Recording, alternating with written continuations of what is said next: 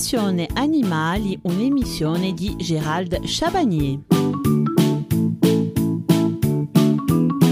Ce mois-ci, nous allons nous familiariser avec un petit animal fort sympathique qui est le furet. Nous apprendrons tout sur son hygiène, quelle alimentation lui donner, ainsi que la réglementation le concernant, sans oublier bien sûr notre dossier santé, mais avant tout un peu d'histoire. Le furet appartient à la famille des Mustelidae. Il s'agit d'une sous-espèce du putois.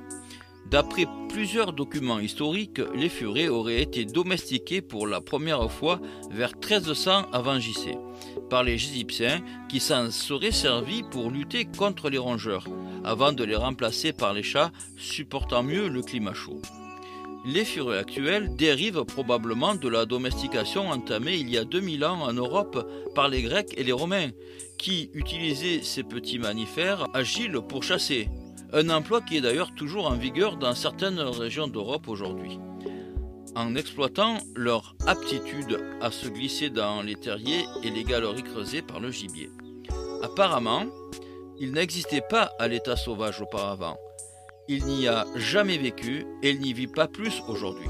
À ce titre, un furet abandonné dans la nature a toutes les chances de mourir relativement récente, la popularité des furets en tant qu'animaux de compagnie repose sur la découverte moyennant quoi la stérilisation permet de supprimer définitivement l'odeur caractéristique qu'ils dégagent et qui les rendrait inaptes à la vie en appartement.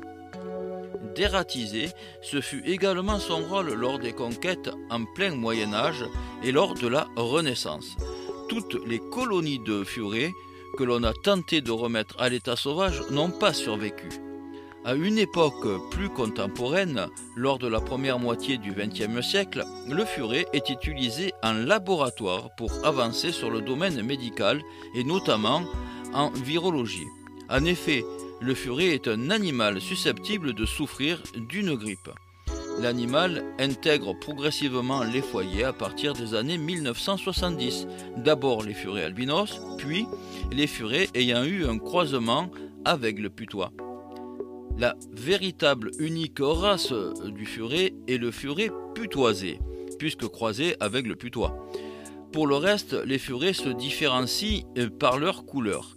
Il en existe des plus classiques, poils colorés majoritaires par rapport au blanc, couleur plus foncée sur la queue et les pattes que sur le reste du corps, et les autres comme les furets de type plein ou self, avec des extrémités colorées, il y a aussi des furets siamois.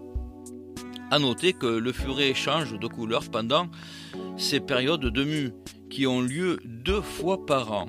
Il possède un corps assez mince, allongé, un crâne robuste et de petites oreilles rondes. Comment reconnaître alors le mâle de la femelle? La détermination du sexe s'effectue très facilement, même dans le cas d'un furet jeune ou stérilisé. Le mâle a un prépuce situé juste en dessous de l'ombilique. Le pénis est peu visible mais présent sur presque toute sa longueur, un os, appelé os pénien aisément palpable le long de l'abdomen. Chez les mâles matures non castrés, on distingue par ailleurs nettement les testicules. Une femelle se reconnaît à sa vulve. Le mâle euh, s'avère beaucoup plus gros que sa congénère et peut atteindre 2 kg, alors que la femelle pèse entre 400 g et 1 kg. Le furet acquiert son poids d'adulte à l'âge d'environ 6 mois, mais ce dernier varie parfois sensiblement en fonction de la saison, pour augmenter pendant l'hiver jusqu'à 40%. Le furet est un animal crépusculaire. Il peut dormir jusqu'à 20 heures par jour. Très intelligent, il s'agit d'un animal ludique qui interagit parfaitement avec d'autres animaux comme par exemple les chats et les chiens. Stérilisé, un furet atténue son comportement notamment en période de reproduction. Un mâle sera moins agressif notamment. Faire cohabiter deux furets non stérilisés peut représenter un danger pour eux. Veillez à bien prendre en compte qu'un furet mâle possède une odeur corporelle plus forte que la femelle. Chaque furet a sa propre personnalité. Certains sont plus affectueux et expansifs que d'autres, qui seront d'ailleurs plus réservés et indépendants.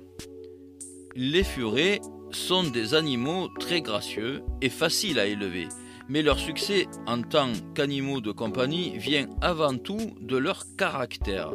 Ils sont intelligents, vifs, joueurs, sociables, propres et silencieux. La curiosité constitue sans doute leur principal trait de caractère. Un furet ayant déjà eu un propriétaire se liera très vite et sans la moindre difficulté avec sa nouvelle famille d'adoption. Rappelez-vous cependant qu'un sujet négligé ou délaissé souffrira énormément, au même titre qu'un chien. Les furets sont en général complètement silencieux et se contentent d'émettre de légers cris lorsqu'ils sont très excités ou qu'ils jouent. Si vous les entendez crier fort, cela signifie qu'ils se sont fait mal. Il faut alors vérifier immédiatement ce qui s'est passé. Cette première partie du sujet consacré au furet est terminée. Je vous donne rendez-vous mercredi à 14h15 pour la seconde partie de cette émission. Nous parlerons de la réglementation et législation. Excellente après-midi à toutes et à tous.